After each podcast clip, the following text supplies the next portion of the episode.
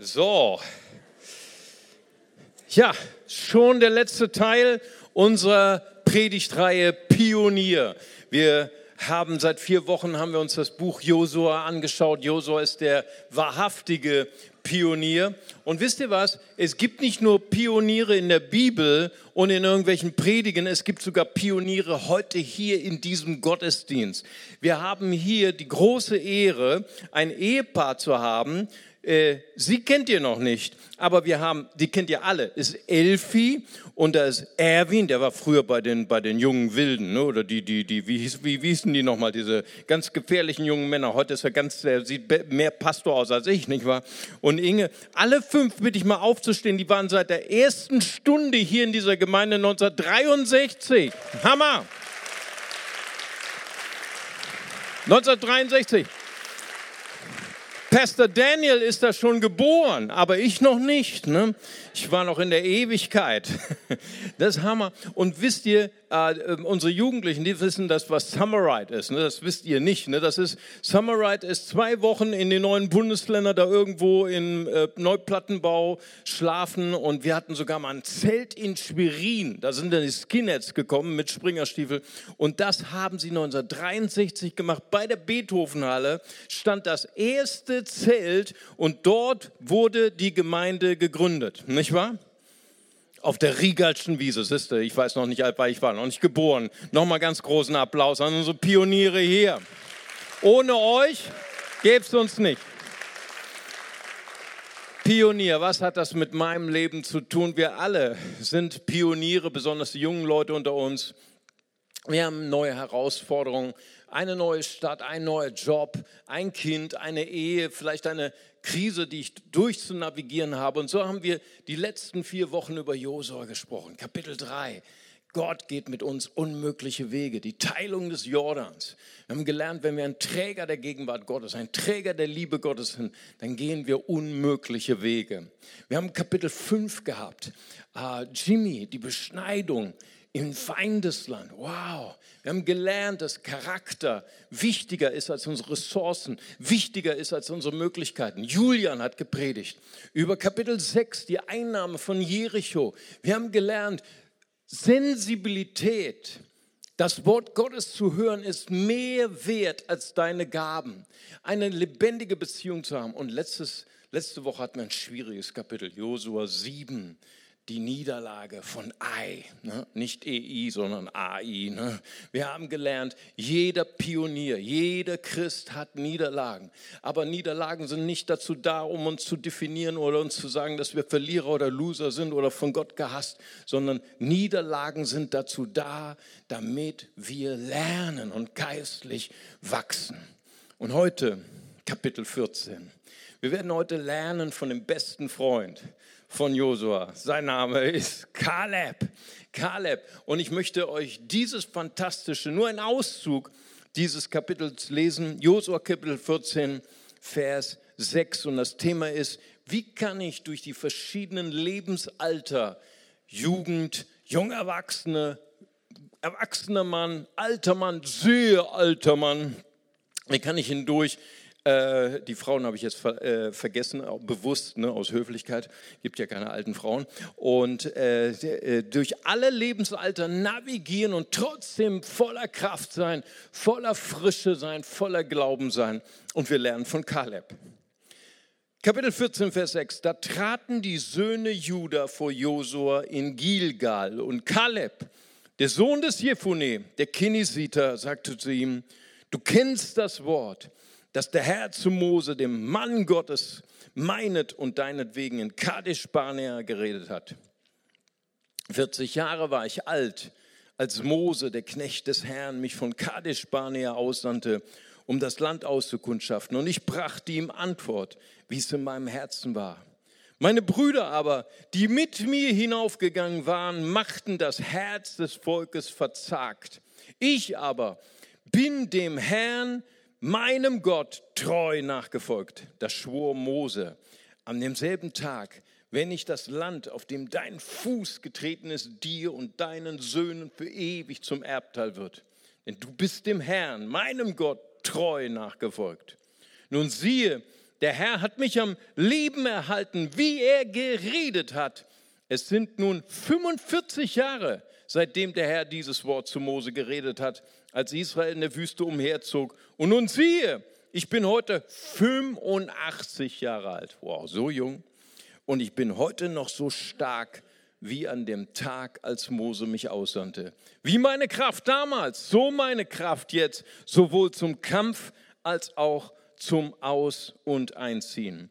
Und nun gib mir dieses Gebirge, von dem der Herr an jenem Tag geredet hat. Wow, was für ein Wort. Nicht nur für die Seniorenstunde, sondern für Sonntagmorgen, für die ganze Gemeinde. Amen. Weißt du, das Buch Josua ist ein, ein schwieriges Buch, wenn man es nur historisch liest. Josua, er hatte die Eroberung ähm, äh, in, äh, in Israel durchgeführt. Kaleb war mit ihm gezogen. Fünf Jahre hat die Eroberung Israels gedauert. Aber wenn man das Buch liest, dann ist es eigentlich keine konsequente Eroberung, sondern Israel hat viele seiner Feinde leben lassen. Nun, das, das, das Buch ist schwierig für uns. Das Buch ist von seiner Historie, von der Brutalität, von dem befohlenen Genozid, ist für uns ein rätselhaftes Buch.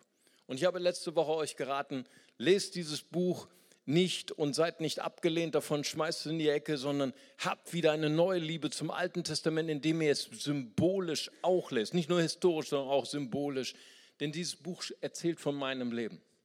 Es erzählt von dem neuen Leben, was Christus mir geschenkt hat. Israel ist das Symbol für mein neues Leben im Geist. Josu hat eine Doppelfunktion. Er ist der Christus, der mich in dieses neue Land hineinführt. Gleichzeitig auch mein Geist, der dieses neue Land erobert. Jericho, die Feinde, ist mein altes Leben mit all seiner Sünde, mit all seiner Schuld, mit all seinen falschen Entscheidungen. Und Gott erwartet von mir, dass ich mein altes Leben zurücklasse all das, was mich zerstört, all das, was meine Zukunft mit Gott gefährdet. Gott möchte, dass ich es alles hundertprozentig verlasse. Aber Gott kennt mein Herz. Gott kennt mein Leben, meine Inkonsequenz, meine, meine, to meine Toleranz gegenüber Lügen, gegenüber dem Alten, dass ich nicht toler, dass ich tolerant, zu tolerant bin, nicht konsequent, nicht rigoros genug bin, die alten Lügen rauszuschmeißen, die mein Leben, meine Ehe, meine Familie, meine Zukunft bedrohen. Das ist die Geschichte von Josua. Und die Geschichte von Kaleb ist, der, ist die Ermutigung, in diesem neuen Leben zu leben frisch zu bleiben, voller Kraft zu bleiben, durch alle Lebensphasen hindurch. Wenn wir Kaleb verstehen wollen, wenn wir die Bestimmung von Kaleb verstehen müssen, wollen, dann müssen wir verstehen, was seine Geschichte ist. Wenn du verstehen willst, was deine Zukunft ist, was deine Bestimmung ist, dann musst du auch verstehen, woher du kommst. Kaleb, so geht dieser Vers los in Vers 16, 16 er war der Sohn des Jefune, der Kinesiter. Und wenn du das mal studierst, im Alten Testament, die Kinesiter laut 1. Mose 15, 19 waren gar nicht ein Volk von Israel, sie waren ein kanaanitisches Volk. Er war ein Mann mit Migrationshintergrund, würden wir heute sagen, nicht wahr? Er war kein Israeli. Er war ein Feind des Volkes Gottes gewesen. Er ist ein Bild auf das, was alle mit uns war. Wir alle waren Feinde Gottes. Und doch hat Jesus uns schon geliebt, als wir Feinde Gottes waren. Amen. Und irgendwann hat Kaleb, aus was für einem Grund auch immer, er hat sich entschieden, die alten Götzen zu verlassen und dem wahren, den einzigen Gott Israels zu folgen. Amen. Wir wissen nicht den Grund, wir können es nur erahnen. Wir wissen von der Prostituierten Rahab, dass sie einmal, als sie die Kundschafter beherbergte in Kapitel 2, da sagt sie, wir haben von euch gehört und von eurem Gott und unser Herz ist zerschmolzen. Sie hat sich für den wahren Gott entschieden. Wir wissen von Ruth, der Schwiegertochter von Naomi, der, die auch andere Götter angebetet hat, aber durch die Schwiegermutter, die ja alles verloren hat, sie hat ihren Mann verloren, sie hat ihren Reichtum verloren, sie hat ihre Heimat verloren, aber da war etwas in ihrem Herzen, das sie überzeugte, dein Gott ist mein Gott und dein Volk ist mein Volk. Boah, es ist ganz egal, durch welche Krise du gehst. Es ist ganz egal, was du verloren hast. Es ist ganz egal, wie zerbrochen dein Leben ist. Gott ist der Schein des Lichts in deinem Herzen. Amen. Das ist das Kostbarste, was wir haben. Gott ist unser Reichtum. Amen. Und irgendwann hat Kaleb diese Entscheidung getroffen, wahrscheinlich auch als Sklave in Ägypten in dieser Zeit. Dort war er schon mit dem Volk Israel. Sie waren Sklaven, sie hatten alles verloren, ihre Heimat, ihren Reichtum, sie hatten ihre Freiheit verloren. Aber Kaleb sah etwas in den Israeliten, das war der lebendige Gott. Und so ist Kaleb dem Gott Israels und so ist er Mose hinterhergezogen. Sie, er hat all diese Wunder erlebt als sie aus Ägypten herausgekommen sind. Dann sind sie erst nach Sinai. Wer schon mal auf der Sinai-Halbinsel war, das ist ziemlich weit unten, an der Sinai-Halbinsel. Und dann sind sie hoch, nachdem sie zehn Gebote empfangen haben, Richtung Mittelmeer und auf der halben Strecke, da ist Kadesh Barnea, gleich an der Grenze zu Israel. Und da sandte Mose zwölf Kundschafter aus. Zehn zu viel, zehn zu viel. Und sie schauten dieses wunderschöne Land an voller Früchte, voller Reichtum, da wo Milch und Honig fließen. Und sie kamen zurück und sie sagten, wir können dieses Land nicht einnehmen. Wir haben seine Städte gesehen, wir haben ihre Riesen gesehen, wir haben die Probleme gesehen, Probleme, Probleme, Probleme, wir können es nicht einnehmen. Und Kaleb und Josua, es heißt, ein anderer Geist in ihnen wohnte. Sie sagte, vergesst nicht das, was Gott gesagt hat wir können dieses Land einnehmen. Wir können es einnehmen, weil Gott es gesagt hat. Und äh, diese Predigt hat ihm dann keinen Applaus gebracht, sondern nur Steine. Ne? Sie haben, wollten sie nämlich steinigen dafür, dass sie diese äh, heroische Predigt gehalten haben. Vertraut dem Gott, unserem Gott und nicht den Umständen. Was für ein Held und er sah, wie Gottes Verheißung starb. Das ist eine harte Lektion. Gottes Verheißungen können sterben durch den Ungehorsam der Menschen, aber nicht in seinem Herzen. Sie konnten das Land nicht einnehmen. 40 Jahre mussten sie durch die Wüste gehen. 40 Jahre mit einem Volk, das sich dauernd beschwert hat, einem Volk, das dauernd ungehorsam war gegenüber Gott. Was ging wohl in dem Herz dieses Mannes vor? Dann kam die Einnahme von Israel, fünf Jahre hat sie gedauert, nun war er 85 Jahre und immer noch erfüllt mit der Vision, mit dieser brennenden Vision in seinem Herzen. Er war ein Mann, der niemals aufhörte zu wachsen, weil er ein erweitertes Herz hatte. Er hatte sein Herz behütet. In all diesen Enttäuschungen, in all diesen Schwierigkeiten brannte diese Vision weiter in seinem Herzen. Er wusste über Sprüche 2, Vers, äh, Vers 4, äh, über alles, was du behütest, behüte dein Herz. Das Herz ist das Zentrum des Menschen. Markus 11, Vers 23 sagt, wenn du zu diesem Berg sprichst und sagst, hebe dich hinweg und zweifelst nicht in deinem Herzen, wird geschehen, was du sagst. Das Herz ist das Schaltzentrum unseres Lebens. Behüte dein Herz. Halte dein Herz rein. Und er behütete sein Herz und die Vision brannte fort über 45 Jahre hindurch. Und er hatte diese wie soll man sagen, diese Hartnäckigkeit, diese Kraft, die ihn erhielt. Kaleb wird übersetzt, manche sagen bissiger Hund oder ganzes Herz. Das ist ein Unterschied, oder? Ne? Das habe ich jetzt in, in, in Amman gelernt. Ne? Ich lerne ja immer so ein paar kleine Wörtchen. Ich, ich bereite mich jetzt schon für meine Predigt vor. Und dann haben sie gesagt, pass nur auf. Ne? Äh, Hund heißt im Arabischen Kelb. Herz heißt Kolb. Kolbe, hier hinten musst du das sprechen, nicht hier vorne, hier hin. Kolb. Ne? Deswegen musst du aufpassen, bei deiner ersten Evangelisationspredigt in Arabien sagst du nicht, ich gebe Jesus meinen ganzen Hund. Ne? Kalb. Ne, weil in Arabien ist es anders als in Deutschland. Deutschland ist der Schäferhund das kostbarste, was wir haben, nicht wahr? In Arabien ist der Hund unrein, nicht wahr? Deswegen immer gut aufpassen. Wahrscheinlich heißt sein Name ganzes Herz, nicht ganzer Hund. Er war ein Mann des ganzen Herzens. Die Bibel sagt, mehr noch als alles andere, behüte dein Herz, lass diese Vision brennen. Er war ein Mann des erweiterten Herzens. Er hat sich erinnert an das, was Gott gesagt hat. Und keine Enttäuschung, keine Niederlage hat ihn abgehalten, daran zu glauben. Ich habe gestern noch die, die äh, Geschichte der Glühbirne äh, gelesen. Wir haben sie ja jetzt abgeschafft in Deutschland, nicht wahr? Aber Thomas Edison hat sie erfunden. Thomas Edison hat drei Jahre geforscht, bis er eine, eine Glühlampe mit 10.000 Stunden Glühzeit entwickelt hat. Drei Jahre mit Tausenden von Experimenten, Tausenden von Versuchen, die alle fehlgeschlagen sind, mit Hunderten von Leuten, die sich über ihn lustig gemacht haben.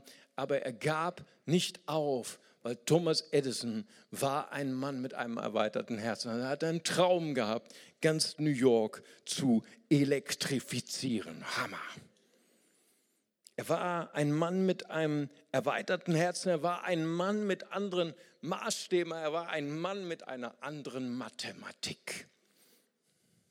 Weißt du, er sagt, weißt du, die anderen sie haben das Herz von Israel ähm, ähm, ängstlich gemacht, aber ich bin meinem Herrn treu nachgefolgt. Vers 11, wie meine Kraft damals, so jetzt. Ich würde gern fragen, Kaleb, welche Pillen hast du geschluckt? Welche Creme hast du gekauft in der Drogerie? Ich kaufe sie sofort, nicht wahr? Wie kann ich jung bleiben selbst im Alter? Ich glaube, es war einfach, weil er eine andere Mathematik hatte. Ich habe euch mal ein bisschen Mathematik aufgeschrieben. Schau mal hier. Die zehn Kundschafter, sie haben gesagt, das Land ist nicht einzunehmen. Die, Fest, die Städte sind befestigt und Probleme ohne Ende, Riesen. Land plus Probleme, Festungen plus Riesen gleich unmöglich. Hört sich nach einer deutschen Gleichung an, nicht wahr? Kaleb hat gesagt, ich habe die, weißt du, er war kein, kein Optimist, er war kein, kein Tagträumer. Er schaute genauso die Probleme an, er schaute genauso die Schwierigkeiten an, wie alle anderen zehn Kundschafter auch. Er sah die Probleme, er sah die befestigten Städte, er sah die Probleme und er sagte, okay, wie kommt es? Zehn Männer sehen die gleichen Festungen, die gleichen Riesen und kommen auf eine Lösung. Und das ist ein Mann, der sieht die gleichen Festungen, die gleichen Riesen und kommt auf genau die entgegengesetzte Lösung. Das habe ich mich als äh, äh, Schüler auch oft gefragt, ne? wie meine Lehrer oft zu ihren mathematischen Ergebnissen und ich, ich habe was ganz anderes da. Ne? Und dann stand unten drunter sechs. Ne? Genau. Ich sag dir, wie Josua, wie Kaleb gerechnet hat. Schau mal, die zehn Botschafter, die haben gesagt, Festungen plus Riesen gleich zwei ist mehr als ich. Ich bin nämlich eine Null. Nee, Entschuldigung, habe ich falsch gemacht. Ah, meine Schule verfolgt mich bis heute. Ne? Zwei ist größer als Null. Ne? Das, das ist die eine, das andere müsst ihr vergessen. Okay. So, aber Jul Kaleb sagt, ich sehe die gleichen Probleme. Festungen plus Riesen. Ich bin die Null, ne, sagt der Rheinländer. Null mal Null ist Null. Und trotzdem ist es größer als zwei. Was war sein Geheimnis? Weil in seine Lebensgleichung kam Gott hinein. Eine Eins vor eine Null ist schon zehn, nicht wahr? Und deswegen ist zehn größer als zwei. Und wenn ein Hauskreis noch dabei ist mit sechs Nullen, dann bist du schon zehn Millionen. Amen. Gut, okay. Also ihr lieben Schüler, ne, Cisco, bitte nicht morgen. Denkst du, wo gehst du zur Gemeinde, nicht wahr? Wie heißt dein Pastor? Aber weißt du, das ist das, was Josua und das ist das, was Kaleb Sie haben bekannt, der Herr, unser Gott, 4. Mose 13, 7 und 8, das Land, das wir durchzogen haben, um es zu erkunden, ist sehr gut. Wenn der Herr uns gnädig ist, so wird er uns in dieses Land bringen und es uns geben, ein Land, darin Milch und Honig fließt. Ich möchte dich ermutigen, wenn du deine mathematischen Gleichungen machst über dein Leben, zieh immer Jesus Christus hinein. Amen. Wir sind alle eine Null. Wir alle sind Sünder. Aber plus Jesus, da wird unser Leben verändert. Amen. Kaleb, er war ein Mann mit einem erweiterten Herzen. Er war ein Mann mit anderen Maßstäben, mit einer anderen Mathematik. Und er war ein Mann, der sich weigerte aufzugeben. Wow. Ich meine, 40 Jahre lang durch die Wüste er war nicht schuld. Er hatte geglaubt, er hatte das Richtige gesagt, aber er wurde bestraft wegen dem Ungehorsam von anderen. Wie fühlen wir, wenn wir die Suppe mit auslöffeln müssen, die andere uns eingebrockt haben? Ich bin anders. Ich bin nicht dazu bereit. Das sind so die Punkte in unserem Leben, wo wir bitter werden können, oder? Kaleb hatte das Recht gehabt, bitter zu werden. Aber er war ein Mann, der trotz Verbitterung, trotz Enttäuschung war er fest. Was war sein Geheimnis? Josua 14, Vers 8. Meine Brüder aber, die mit mir hinaufgezogen waren, machten das Herz des Volkes verzagt. Ich aber bin dem Herrn, meinen Gott, treu nachgefolgt. Es ist das Geheimnis des Glaubens. Wie entsteht Glauben? Glauben entsteht immer durch Beziehung, immer durch eine Freundschaftsbeziehung, durch eine lebenslange Beziehung. Wenn du jemanden auf der Straße triffst und vielleicht kennst du ihn sogar aus Fernsehen oder aus YouTube und der Mann sagt zu dir, hey, vertrau mir. Ich meine, du wärst leichtgläubig, wenn du das tun würdest. Ich würde dir abraten, das zu tun. Das ist Leichtglaube, das ist Risiko. Aber wenn du verheiratet bist, 20, 30, hey, ich bin dieses Jahr 32 Jahre verheiratet und es wird immer heißer. Amen. Weißt du, Herrn. Weißt du, du brauchst mir nicht zu befehlen, vertrau deiner Frau. Dieses Vertrauen ist gewachsen durch Beziehung, durch Krisen, durch alle Höhen und besonders Tiefen. Verstehst du? Vertrauen ist wächst durch Beziehung. Weißt du, manche Christen geben sich damit zu, zufrieden. Sie denken an die ersten Zeiten, die sie mit Jesus hatten, und die waren auch schön. Als Jesus uns gerettet hat, als wir unser Ja gegeben haben für Jesus. Und wir reden von den Geschichten vor 10, 20, 30 Jahren. Aber ich möchte dich ermutigen, bau Beziehung mit Gott jeden Tag. Amen. Stärke deine Beziehung zu ihm und dein Glaube wird wachsen, weil Glaube entsteht durch Beziehung. Hebräer 14, Vers 2, Jesus ist der Anfänger und Vollender unseres Glaubens. Römer 10, Vers 17, der Glaube ist aber aus der Verkündigung, die Verkündigung aber durch das Wort Christi. Glaube entsteht aus der Verschmelzung mit Christus. Ich möchte dich herausfordern, Jesus treu nachzufolgen.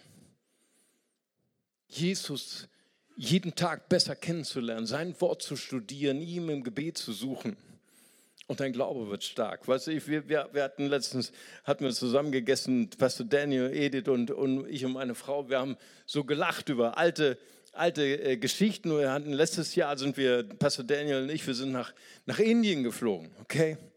Und ich war vorher noch beim Arzt, das war mein Fehler. Und der Arzt hat, hat gefragt, wo fliegen Sie hin? Sie fliegen nach Indien. Wow, also niemals in diese Straßencafés, ne? da wo, wo, wo da draußen diese äh, äh, in, in einem Bassin die, die Wassergläschen gespült werden, nicht mit fließendem heißem Wasser, nicht wahr? Und da bloß nichts draus trinken, ne? ihr Magen wird sich bedanken, nicht wahr? Und dann, äh, ich war glaube ich schon über 20 Stunden unterwegs. Pastor Daniel habe ich getroffen in Neu-Delhi. Wir sind nach Raipur geflogen. Da sind wir mit dem Jeep weiter durch den Dschungel äh, vier Stunden lang und äh, wir haben uns wunderbar unterhalten. Nur das Problem war, ich war über 20 Stunden unterwegs und bin im Gespräch eingeschlafen. Im Jeep. Und, und der, der Fahrer war unser Pastor, der hat das gesehen und er wollte mir was Gutes tun. Er wollte mir seine indische Gastfreundschaft zeigen. Er ist angehalten bei einem dieser Straßencafés, die genau mein Arzt beschrieben hat. Genau mit dem Wasser, mit dem dreckigen Wasser. Ich habe da, da standen noch, noch, noch, noch, noch, noch eine Kuh daneben und drei Hunde noch daneben. Und es war genauso, wie mein Arzt mir beschrieben hat. Bloß nicht davon trinken, nicht wahr? Und dann haben, hat der Pastor mir mit strahlendem Lächeln den Tee gebracht, mir und Pastor Daniel und wollte mir seine Liebe ausdrücken, seine Gastfreundschaft. Ich hielt diesen Tee in der Hand und ich sagte, was wähle ich jetzt? Einen kaputten Magen oder eine unhöfliche Brechung des Gastfreundschaftsgebots? Ne? Und Pastor Daniel hat meinen inneren Kampf gesehen, hat mich angelächelt, mit mir angestoßen und hat gesagt, Pastor, it's sanctified. Und auf einmal war der ganze Zweifel wie weggeblasen. Ich war voller Glaube und habe den ganzen Tee runtergeschluckt. Amen. Und es ist nichts passiert. Halleluja. Preis dem Herrn. Ich erzähle euch diese Geschichte nur, ich meine, das ist genau das, was Kaleb erlebt hat. Er, woher kam sein Glaube? Woher kam seine Widerstandskraft, dass er Enttäuschung, Verbitterung, all die Dinge, die wir auch erleben, in der Ehe, in der Familie, in der Gemeinde, wie können wir das überstehen? Durch einen lebendigen, durch einen wachsenden Glauben, der kommt aus einer Freundschaftsbeziehung zu Jesus. Amen. Preis dem Herrn. Ich möchte dich heute herausfordern, dass du heute diesen selben Geist, von dem es heißt, er ruhte auf Kaleb, er ruhte auf Josua, dass dieser selbe Geist dein Herz berührt. Ich möchte dich ermutigen, ganz egal in welchem Lebensalter du bist, ob du Jugendlicher bist oder schon junger Erwachsener, du stehst mitten im Leben und bist ein alter Mensch oder ein sehr alter Mensch. Hey, Gott gibt uns die Möglichkeit, durch jedes unserer Lebensphasen, durch jedes unserer Lebensalter hindurch zu navigieren. Durch die Kraft des Heiligen Geistes. Er hält unser Herz offen. Er behütet unser Herz. Er schenkt uns eine neue göttliche Mathematik, dass wir Jesus mit einbeziehen. Und er schenkt uns lebendigen Glauben, der wächst, weil er getaucht ist in Freundschaft mit Gott. Amen. Preis dem. Lass uns zusammen beten. Vater, ich möchte dir danken für meine Freundinnen und Freunde, Herr. Danke, Vater Gott, dass wir heute einen Schritt weitergehen können, Herr, in unserer Reise mit Jesus. Und bevor ich das tue, bevor ich beten möchte, möchte ich gerne noch eine Einladung aussprechen. Vielleicht bist du und vielleicht sind Sie neu hier in der Gemeinde. Vielleicht gehören Sie einer Religion an oder Sie sind vielleicht sogar getauft aber sie haben noch nie das erlebt, Gott ist mein Freund. Vielleicht gibt es für sie Gott. Vielleicht ist Gott für sie der böse Polizist, der oben nur wartet, dass sie einen Fehler machen. Vielleicht ist Gott dieses Internat, in dem sie waren und wo sie nur immer Gott verbinden mit ihrem schlechten Gewissen. Mit Druck. Aber heute haben sie etwas gespürt. Gott möchte vor allen Dingen ihr Freund sein und möchte sie begleiten durch ihr ganzes Leben hindurch, durch alle Phasen des Lebens. Und vielleicht sind Menschen heute hier, die sagen, ich, ich mache gerade eine sehr schwierige Phase in meinem Leben durch. Und, und ich habe Gott immer abgelehnt oder Gott zur Seite geschoben. Aber ich habe heute verstanden, Gott geht mit mir durch mein ganzes Leben, durch alle Höhen und vor allen Dingen durch meine Tiefen. Psalm 46, Vers 2 heißt es, Gott ist bewährt und in Nöten reichlich zu finden. Und ich möchte Sie heute einladen, gerade wenn Sie in einer Not sind und wenn Sie nach Gott suchen, er ist reichlich zu finden, gerade in unseren Nöten. Und während wir im Gebet sind, möchte ich fragen, ist vielleicht jemand hier heute, der sagt, heute ist mein Tag, heute ist meine Stunde. Ich möchte gern Jesus erlauben, in mein Herz zu kommen und dass er mein Retter mein Herr wird. Ich möchte ihn bitten, dass er meine Schuld vergibt und dass er mein Herz heilt. Jesus, komm in mein Herz. Und wenn Sie diese Entscheidung treffen wollen, bitte ich Sie ganz kurz um ein Handzeichen, so wie ich das gerade jetzt tue. Ich würde gern für Sie beten. Ist jemand hier? Heben Sie ganz kurz Ihre Hand. Ich würde gern für Sie beten. Danke, Jesus. Preise dir. Danke. Ich warte noch einen Moment. Das ist die schönste und die wichtigste Entscheidung ist in unserem ganzen Leben. Jemand sagt, heute ist mein Tag möchte gerne heute eine Entscheidung treffen für Jesus Christus, dürfen Sie ganz kurz Ihre Hand nehmen, hochheben und ich würde gern für Sie beten. Danke, Jesus. Ja, und das Beamer-Team wirft jetzt ein ganz einfaches Gebet an die Wand und wir wollen das zusammen als ganze Gemeindefamilie beten. Und wir sagen, Vater im Himmel, danke, dass du mich liebst. Danke, dass du dich für mich entschieden hast.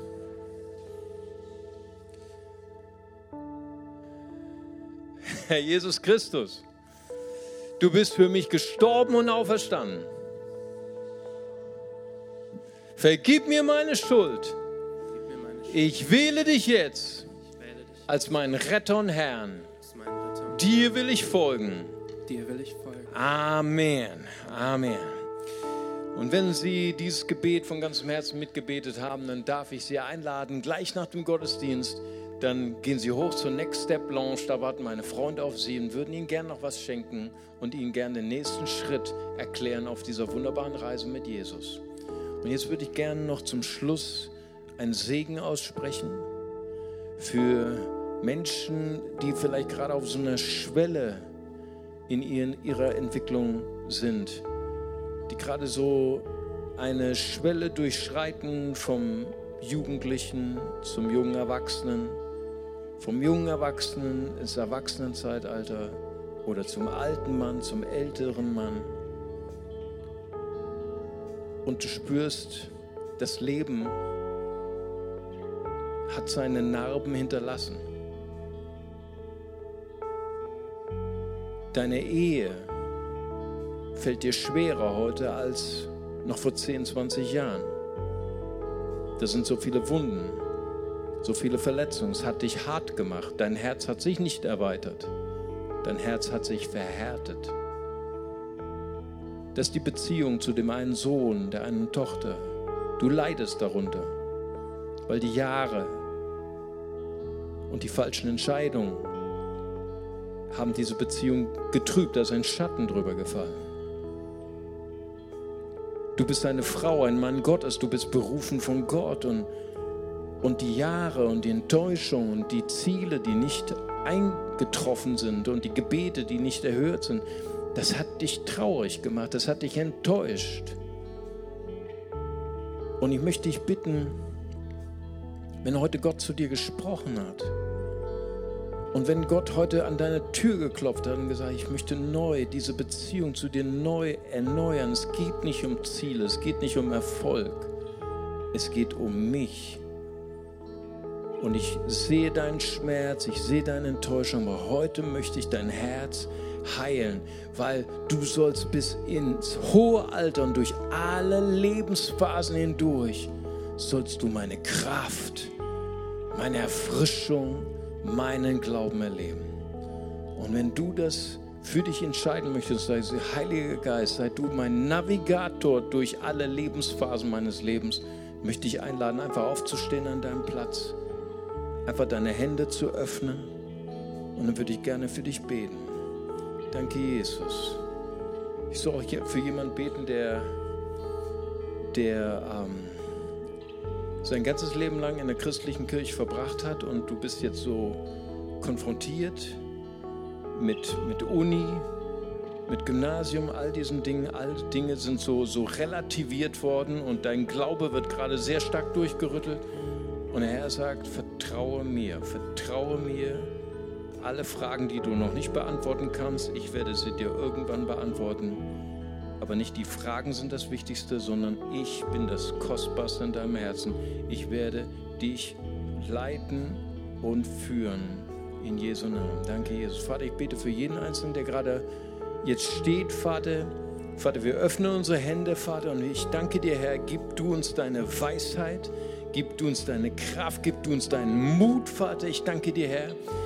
Vater, ich danke dir, Herr, dass du uns zeigst, Herr, ein fantastischer Ehepartner zu sein, Herr, ein guter Vater, eine gute Mutter, Herr, Großvater, Großmutter, Herr. Durch alle Phasen unseres Lebens bist du treu, Herr und du bist bewährt in Krisen und Nöten und reichlich zu finden, Herr. Vater, ich bete auch gerade für die, die Krisen durchmachen, Herr. Lass du sie, lass du sie in diesen Krisen dich finden, Herr, und dass ihr Glaube bewährt und stark wird in Jesu Namen. Amen. Lass uns jedes Mal einen großen Applaus geben. Wir stehen gemeinsam auf und Gott wollen wir jetzt gemeinsam erheben mit einem Lied. Amen.